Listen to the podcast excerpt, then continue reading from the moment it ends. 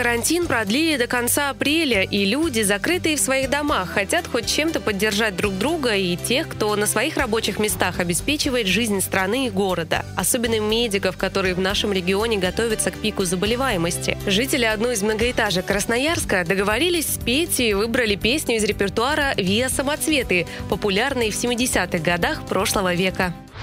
Давайте раз, два,